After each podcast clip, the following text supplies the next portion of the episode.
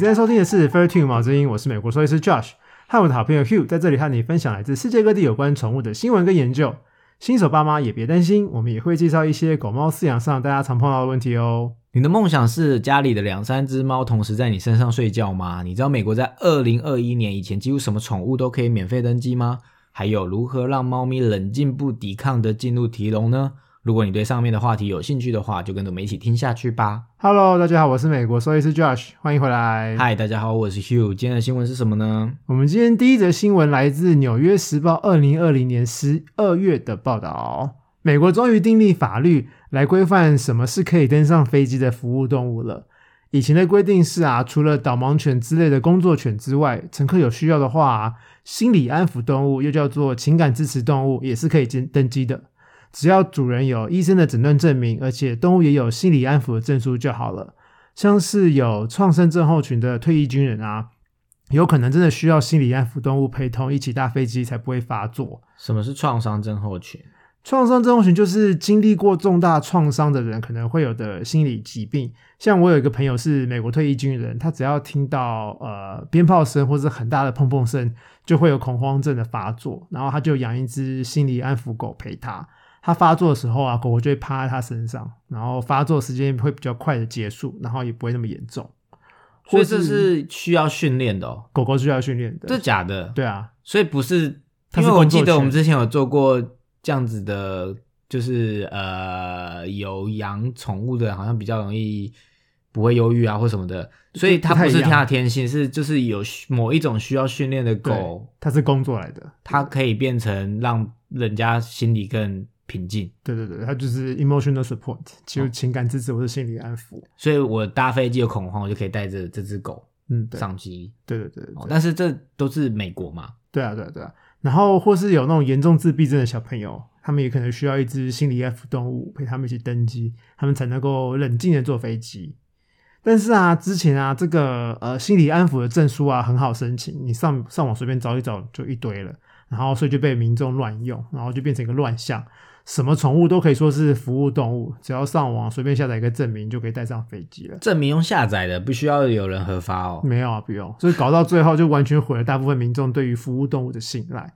嗯那现在法律就变了，然后呃，美国交通部在二零二零年年初提出这个法律，然后去年年底通过，然后今年一月开始实施新的法案，所有的工作犬啊跟心理安抚动物都必须是狗狗才行，也只有他们可以不必关在笼子里面，而且他们搭飞机也不用钱。所以之前是不止狗狗，任何的宠物你都可以说它是心理安抚动物，对啊，对啊，对啊，什么这也太瞎了吧！啊，如果我带只鸟，然后它就叽叽喳喳，然后有啊，有人安抚个屁啊，吵死了！有人就带鸡啊，带兔子啊，带猴子啊，是有事吗？就硬要带一只特别的，我没有看过哎，有，然后还有人，我有听说有人带孔雀，说这是我的心理安抚动物，带孔雀。位置也太大了吧？对，然后那个就就申请失败啊，飞机就是不让他们搭。有事吗？对，呃，现在就是只有狗狗才行啊，然后其他有少数种类的宠物还是可以进客舱，但是一定要关笼，而且要付钱。然后啊，法案通过之后啊，要一定要有呃美国交通局交通部审核的文件，这些狗狗才能当飞，才能才能登机，不能再只靠一张你知道网络上下下载下来的字而已。所以它这样子是交通部审核，不是什么动物不是是交通部保护或者什么什么的。对，因为航空是交通部在管啊，所以是交通部审核的文件才行。哦对，然后支持这个法案的这一方就说啊，觉得这个决定啊可以保护大家，保护民众，不会被这些没受过训练的动物弄到受这很伤。合理啊。对啊，然后也可以保护真的有需要这些服务动物、需要这些心理安抚动物的乘客。嗯，呃，空服员工会啊，也是支持方的其中一个团体。他们的发言人就说啊，这些随随便便就声称是心理安抚的动物啊，其实登记之后很常造成乘客啊跟机组人员的困扰，而且会有安全的问题，常常有机组人员啊、空服员啊被那些动物弄受伤。嗯哼，但是反对方就说，他们觉得这个法案太过头了，他们觉得心理安抚动物应该是由病患自己决定的，不应该是定定法律来帮他们决定。对，但是其实我想到另外一个层面的问题，就是其实偶尔啊会发生，就是主人把宠物放到笼子里面，然后宠物长时间待在货舱里面，然后飞行过程中不知道发生什么事情，下飞机的时候动物就受伤了，或者就已经死亡了。嗯哼，所以造成很多事主就不相信航空公司，觉得他们没有一个完善的区域让宠物搭飞机，所以他们干脆声称他们的宠物是心理安抚动物，所以就一起可以进客舱。避免宠物在货场受伤。我觉得这就是一个嗯，一个很不会永远不会有正解的一个题目啦。但是就是重点还是我觉得在，我觉得反对方应该觉得这是自己的自由吧。我想对啊，没错啊。所以美国就崇尚自由啊。对啊，但是我觉得这个就是只有一个重点，就是你的自由不能侵犯到别人的自由啊。对啊就没是呃，你想要让你的狗或者你的任何宠物跟你一起登机，以免它受到任何的呃焦虑或什么造成死亡或受伤之类的。问题是，如果你的任何想带上去的宠物造成其他乘客的困扰，那我也有付钱搭这班飞机啊。对啊，所以其实这是一个永远无法找到正解的。没有正解的题目，但是就是前提，我觉得应该就是自己的自由不应该违反到别人的自由吧。对啊，而且就是在在之前啊，就是除了我刚刚讲的蜥蜴跟孔雀之外，我还听说什么什么蜥蜴啦、兔子啊、猴子啊、猪啊上飞机，基本上不要吵，不要臭，应该都可是会乱大便啊，啊对啊会啄啊就是什么的。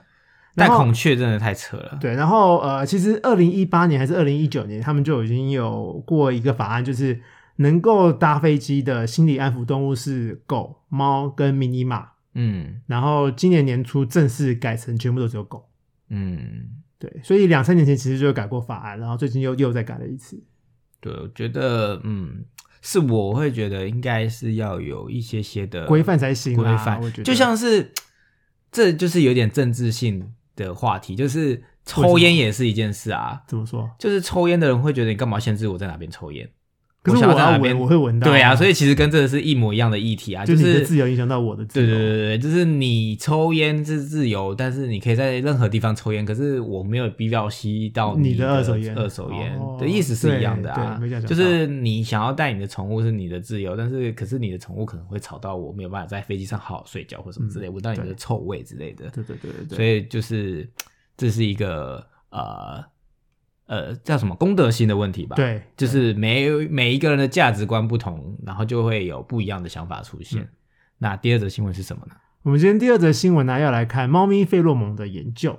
如果你家的猫狗啊不止一只，那如何让它们和平相处呢？其实大家可以使用费洛蒙的产品，让家里的猫猫狗狗都能够比较冷静、没有压力的住在一起。什么是费洛蒙？费洛蒙不是一个呃很性感的东西吗？我记得对，就是电视电视上就是呃呃影射就是有性感的人都是很有浓厚的费洛蒙，是这个意思吗？对，就是费洛蒙其实是动物产生的一种化学物质。人也是动物嘛？你的意思？诶，就人也有费洛蒙人类有没有费洛蒙这件事情还在研究。哦，是哦，我以为是，对，这个是根据动物决定的耶嗯，这个我要不然为什么么大家这个新闻或者是电视常会讲到费洛蒙？都通常都是针对动物，哦人的部分我就真的不知道了。哦，OK，，对，然后费洛蒙就是像我刚刚讲，是动物产生一种化学物质嘛，它主要是用来跟同物种的彼此沟通用的。然后这个费洛蒙啊，可以让其他动物放下防心，告诉他我是友善的，然后也可以告诉他们我现在是不是可以繁殖什么什么的。然后很多厂商啊，用人工的方法调配出猫跟狗的费洛蒙这一类的商品啊，在市面上很多，然后也用了很久了。但是研究的进展啊，其实是落后市场的。其实到最近这几年才慢慢证实，原来费洛蒙是真的有用，真的好用的。所以人真的还没有研究出来有没有费洛蒙哦。对，针对人类的我我就不知道。哦对，对耶，我想到好像宠物或者动物比较会有我释放出味一些味道，告诉你我正在发情，或我对对对对我想要就是呃呃，这什么配偶呃，这叫什么啊、呃，我现在可以就是是正值我现在繁殖期，可以来对对对，繁殖期，但是动物好像没有，人人不是不是动物，人人类好像真的没有诶，对啊人类是靠呃思想跟啊、表情动作之类的应该吧？可是嗯我也不知道，有人说人的汗水有，但是我也不知道。哦，就是很红的一个这个艺人就说他是行走的费洛蒙啊，有人这样说吗？对，所以其实这个是这个说法其实还没有被被证证实实的对对对对啊，好，那我们今天会聊到两份不同的研究，都是针对很多只宠物的家庭。第一份研究是英国林肯大学 （University of Lincoln） 二零二零年八月发布的研究，然后第二份研究是猫内科医学及外科医学期刊 （Journal of Feline Medicine and Surgery） 二零一八年五月的研究。然后英国林肯大学研究啊，是针对猫狗都有的饲主。这个团队啊，让饲主在家里使用两款不同的费洛蒙产品，一款是专门给狗的，另外一款是专门给猫用的。然后主人要在家里用六个礼拜。饲主每天啊都要观察宠物的行为，也都要天天做笔记、填问卷。团队发现啊，这些产品真的可以有效的减少呃饲主不喜欢看到的一些行为，像是狗追猫啦、猫躲来躲去躲狗啦、猫狗互瞪啦，或是狗狗对猫咪乱叫之类的。而且用了费洛蒙之后啊，饲主也发现猫猫跟狗狗它们更相亲相爱了，他们会互相闻闻打招呼啦，然后一起睡觉。一起休息的时间也增加了。另外，猫内科医学跟外科医学的研究啊，是针对养很多猫的饲主，呃，从两只到五只都有。团队啊，把这些饲主分成两组，一组用费洛蒙，另外一组用安慰剂，然后要用四个礼拜，也是每天观察，每天写笔记、写问卷。主人事先是完全不知道自己是哪一组的，才不会有先入为主的想法。安慰剂是骗他的意思啊？安慰剂就是呃。就是大部分的成分都一样，就唯独缺少他们想要研究的那个成分。在这个研究就是没有费洛蒙，所以有一样的东西，但是它少了我想要测试的东西。对对对，所以有一半的饲主是没有使用费洛蒙的，但是他们自己不知道。然后这个团队啊，发现，在研究开始之前啊，先让主人跟行为学的专科兽医上课，就已经可以减少猫猫之间的摩擦。然后啊，使用费洛蒙之后啊，可以让猫猫相处的更好，然后更能相安无事的一起生活。它们打架啊、哈气啊、互咬啦、互扒手啊，都变少了。而且啊，猫猫变得会同时在主人身上睡觉，它们也会互相舔毛，会一起休息，会鼻子粘鼻子的闻闻。然后以前可能完全不会，现在都会了。结论呢，就是啊，费洛蒙真的很有效。家里的猫猫不合啊，或是家里的猫狗不合，真的可以试试看。切 那我们之前干嘛做四集的？就是那个他们如何跟新宠物相处啊？就买费洛蒙就好了。这个是事后补救啊，但是你一开始好好介绍，就完全不会用到。不要我懒惰鬼的话，我就直接 一进来就先投药，就是大家先吃费洛蒙，哎，你们就可以还有可这个是慢的哦，这个很慢哦，所以这也不是你一用药然后哎，可是你好像没有讲到原理，就是为什么费洛蒙可以让他们这样子，还是其实也不知道原理？我没有研究原理耶。只知不知道它有效而已。哦，好，所以所以那个他们是都有挑过，就是都是吵架的猫或狗吗？还是要不然他们如果原本就和平相处，怎么知道有效？哦，对啊，所以他们是一定有审核家庭的，他们专门找那种家里宠物相处不好的，这样研究结果才有意义啊。找那种家里都相安无事的来研究，一点意义都没有啊。所以他们除了就是吃的，还有什么样的产品吗？不是吃诶，这个其实是喷的，它有那种呃有电蚊香类可以插那个插电的，然后也有呃湿纸巾类型的，然后也有围巾型的，然后也有那种喷雾型的，大家都可以用用看。所以呃这是在呃某些国家才有的吗？目前没有啊，台湾也有啊，真的假的？嗯，对啊，所以这是在台湾也买不到，买得到的，买得到，买得到，对啊。那是要不要什么时候在人类上面生就是实验看看会不会大家都比较不会生气？我这我就不知道，这就是现在大家都就是很容易吵架，你不觉得吗？在路上看到很多人都在吵架，会不会就是整个政府就释放费洛蒙在街道上，然后就会大家都和平相处？哎，搞不好有一天可以这样子哎，到处东西，这个好像是一个什么科幻电影、生化病毒战之类的，太恐怖了。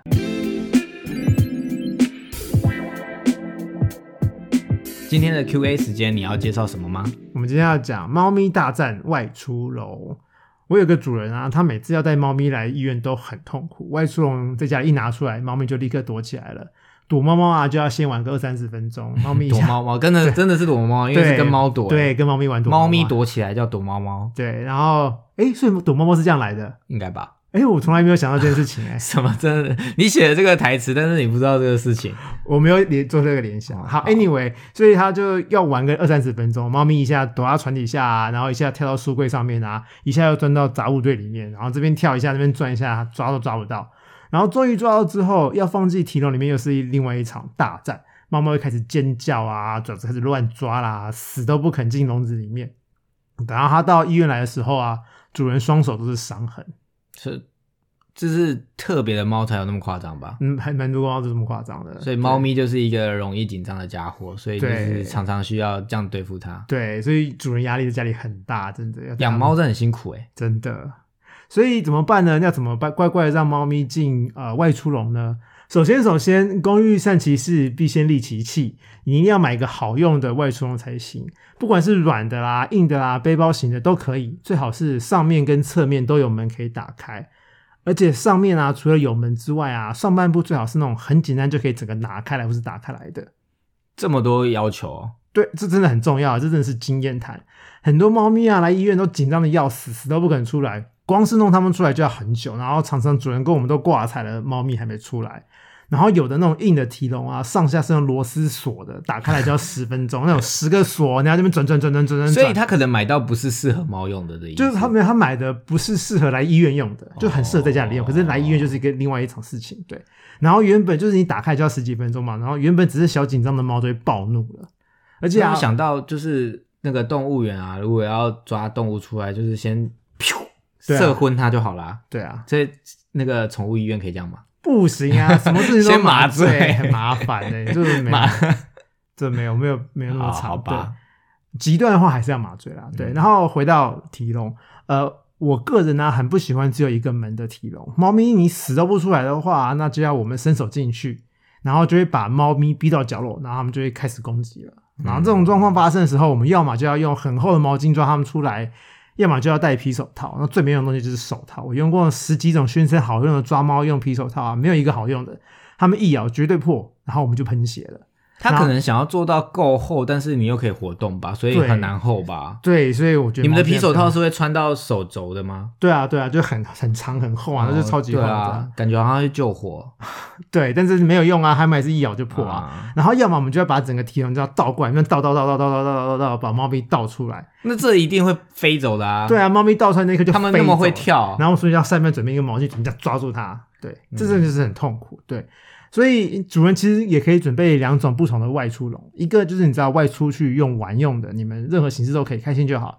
然后另外一个啊，就尽量符合我说的，就是上面。侧面都有门，然后上半部很好打开，专门带来医院用的。会有这么有良心的事主应该很少吧？我应该会想说，我干嘛要买两个？为了兽医好方便试做。因为有些人喜欢背包型啊，背包型的就外出很方便啊。可是背包型的有的只有一个开口，那真的不好用。然后买好外出笼之后，再就要让猫猫习惯这个提笼了。那怎么做呢？买回家之后啊，就把外出笼放在猫咪常待的地方，然后把门打开哦。里面啊，放它喜欢的床，跟它喜欢的玩具，也可以放一两件主人穿过还没有洗的衣服，也可以喷一点猫费洛蒙，然后撒一点猫草在里面。每天呢，都在提笼里面放几个零食让他们去吃。这几个步骤的重点啊，就是要让猫猫自己进出提笼，而且是开心的进去的。等到猫咪熟悉提笼之后啊，每天都会在里面进进出出之后啊，就可以开始尝试关门了。首先，你要趁猫咪在里面的时候关门，一开始关一下下就好了。然后也要准备零食给它吃，然后可以慢慢的增加关门的时间。呃，千万不要硬塞它进去再尝试关门了。你要趁它在里面的时候关门。等到猫咪熟悉关门之后啊，就可以尝试关门之后，然后把笼子提起来了。一样，一开始不要提太久，一下下就好了。然后零食也一定要给它吃。然后到后面呢，就是可以提着笼子在家里走个一两圈再放下去。等到猫咪可以安心的冷静在提笼里让主人走来走去的时候，恭喜你就大功告成了。我知道那个 idea 就是。这些的步骤都是为了让它习惯一个新的地方，就跟我们之前介绍的习惯新宠物或习惯新家意思一样。如果你一下就逼逼它去做这些事，它就是不愿意。所以你就是要慢慢的进进入这个状态，很累耶！干嘛养猫啦？你猫咪这么可爱，真的很就是它就体重到是一个懒惰鬼。no no no no no，猫咪想到就累了。对，然后有些猫只是到最后啊，根本就会喜欢在提笼里面睡觉。我之前的室友的猫啊，就是这样训练出来的。然后现在他们提笼也不收了，提笼完全就是猫咪生活的一部分。找不到猫的时候啊，常常会在提笼里面看到塞满两只猫在睡觉，就对 Peanuts Brothers，你们最爱在提笼里面睡觉的。所以，呃啊，就是提笼就可以让它变成在家的笼子就好了。就是反正它就是呃，常常这样子用之后也就习惯，也不会觉得它是另外一个东西这样子。对啊，对，他们就不会怕它。对啊。所以千万不要等到要用的时候才买，你一定要事先买好，然后也一定要让它习惯，要用的时候才不用担心。猫咪不喜欢新的东西，你要把它放进一个它没看过的东西，它一定会反抗的啦。对，然后也不要买回来就收起来，然后要带去医院的时候才拿出来，那猫咪就会把体笼跟医院做连接。他们每次来医院都是要打针啊、灌药啦、被戳戳啦、被乱摸什么什么的，然后又有狗的味道，又不喜欢的味道，所以他们会讨厌医院，然后连带就会非常讨厌体笼。那主人就真的压力很大了，要他放进体笼的话，哦，然后另外一个我突然想到，就是我刚刚讲的，就是呃，只有一个开口的背包型外出笼我也不爱，猫乖就算了，猫凶的话，外人要把猫咪放进去，根本就是天方夜谭。你就你就一直会一直飞出来，一直飞出来，那开口就这么大，一直飞出来，一直飞出来。然后把那个提笼关小一点，然后我手又伸不进去，抱着猫我根本就放不进去。所以我常常都是要把，就是用毛巾把猫缠得紧紧紧紧，然后就放进去那个背包里面，然后把它拉拉起来。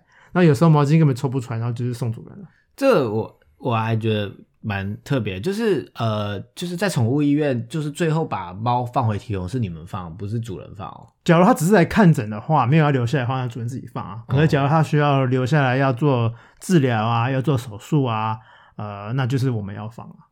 可是不是放在你们的笼子里面啊，它放回它原本的铁笼。没有，就是从我们的笼子，哦，我们的铁笼你们治疗完，那主人已经不在了，所以必须把它放回笼子，就是意思。对，我们就是要还主人嘛，我们就会从把我它哦从我们的铁笼里面要放回它的外出笼，然后再交给主人，对啊，就不会是它自己放这样子。对啊，对啊，对啊。所以结论是，最后你有就是最推荐的哪一种包是适合给猫外出用的吗？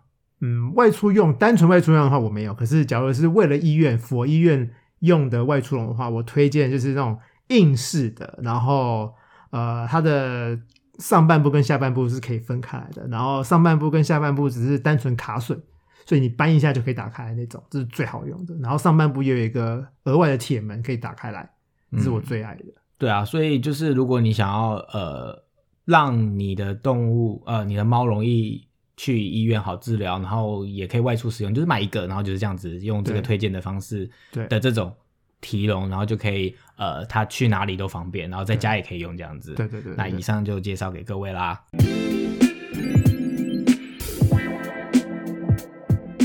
今天我们的品种介绍时间是要介绍萨摩耶，对吗？对，我们要介绍 Samoyed，他们又叫做微笑天使，因为他们开口喘气的时候很像微笑。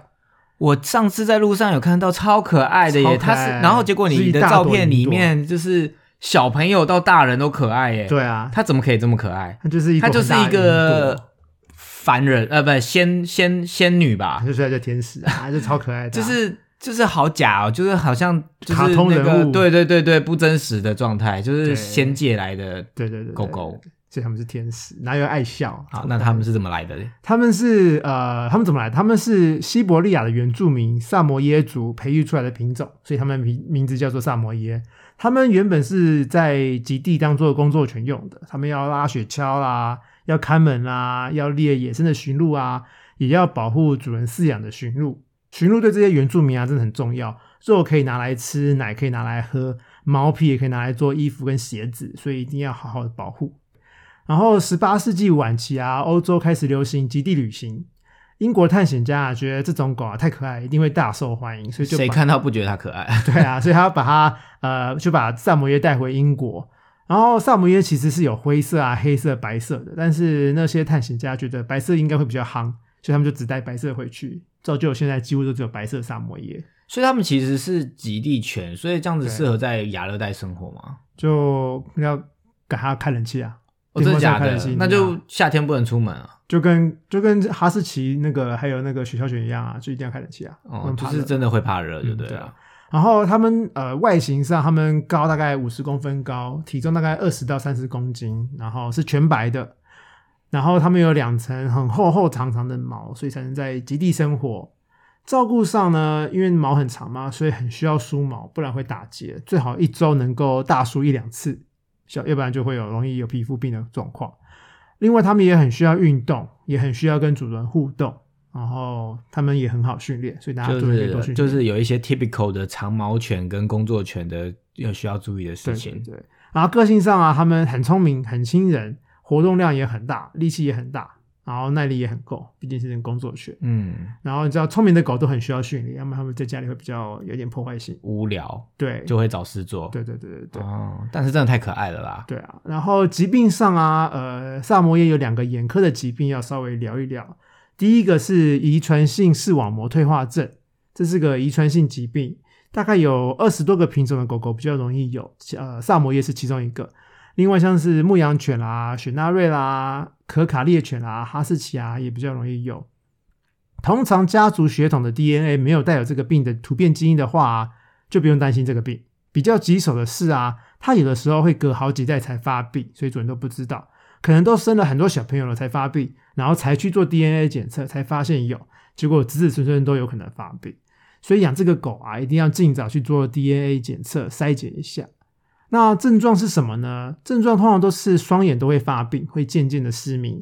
一开始是晚上看不清楚，像是晚上家里不开灯啊，就可能会撞东撞西的。外出的时候啊，太暗的地方他们可能会不敢走，因为看不到。然后过了几个月啊，或是过了一两年，可能会变成白天啊，或是有灯的时候都会有困难，都看不太到。嗯，然后到最后会完全失明。这个啊，发病之后啊，其实是没有有效的药物治疗的。嗯，吃药啊，点眼药水啊，帮助都不太大。在发病前啊，是可以吃一些保养品预防，然后可以延缓发病。